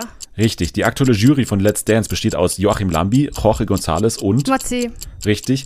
Welcher TV-Moderator hatte die Idee für die ProSieben-Show Quizboxen? Keine Ahnung. Stefan Raab. Welchen Verein trainiert Jürgen Klopp?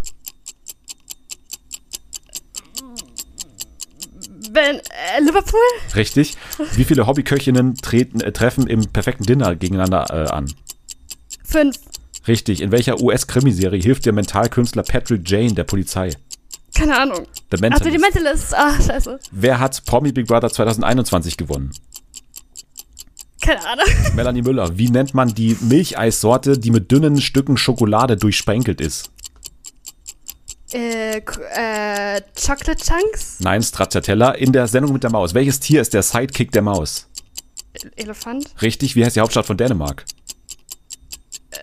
Äh, Äh, Kopenhagen. Richtig, bei Genialer Leben. Wie viel Geld gewinnt der Fragensteller, wenn der richtige Antwort nicht erraten wird? Und damit ist die Zeit vorbei.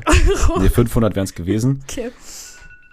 So, Jule, wenn ich das richtig ausgezählt habe, wie immer äh, ohne Gewehr. Aber wenn ich das richtig gemacht habe, dann hast du 10 Punkte erreicht und setzt dich damit gemeinsam mit Anni auf Platz 2. Hm. Ne? Jana cool. 6, Anni und Jule 10 und Natalie und Jana L mit 13 auf Platz 1 gerade. Ich, also bist du erstmal zufrieden damit, ja. Ja, auf jeden Fall. Also ich dachte, es wird schlimmer. Aber ich bin ein bisschen sauer bei dem Demented, muss ich sagen. Hast du es geguckt? Äh, ja, habe ich sogar geguckt. Aber irgendwie der Name, der kam gerade einfach nicht. Okay. Naja, macht nichts. Aber man sieht, es ist noch Luft nach oben. Also es gibt noch die Option für Selma, die jetzt wahrscheinlich die letzte sein wird, die hier antreten wird, am Ende zu gewinnen. Und das wäre natürlich ein, ein absoluter Home Run. Wir sind sehr gespannt auf den nächsten Auftritt von Selma, wenn sie hier antreten muss. Und dann haben wir auch die zweite Staffel von Quiz auf Speed absolviert. Und äh, ja, bis dahin könnt ihr aber erstmal äh, den Twitter-Account von Jule auschecken. Da heißt du nämlich wie? Äh, Jules PRZK. PRZK, alles klar. Wird verlinkt sein in den Show Notes natürlich. Ihr könnt außerdem vorbeischauen bei äh, @fernsehnfa oder bei mir bei Twitter, außerdem bei Instagram gerne @fernsehen für alle. Und ihr dürft, wenn euch die Folge oder generell der Podcast gefällt, dann ähm, gerne fünf Sterne hinterlassen. Das hilft uns sehr weiter oder auch eine Rezension schreiben bei Apple Podcasts oder wo immer auch das möglich ist, gerne bewerten oder uns einfach schreiben mit irgendwelchen Hinweisen, Insider-Informationen, äh, jederzeit gerne angenommen. Jetzt sage ich danke fürs Dabeisein an dich, Ulla. War schön wieder hier zu sein nach der langen Zeit. Finde ich auch. Komm gerne bald wieder. In der nächsten Woche dann alles zu Prince Charming. Äh, wir beobachten natürlich weiterhin, was bei The Masked Singer und beim Werwolf passiert. Wir werden auch bald mal über The Bear sprechen bei Disney Plus, die Serie. Und jetzt könnt ihr aber erstmal abschalten. Wir essen jetzt erstmal Stracciatella-Eis.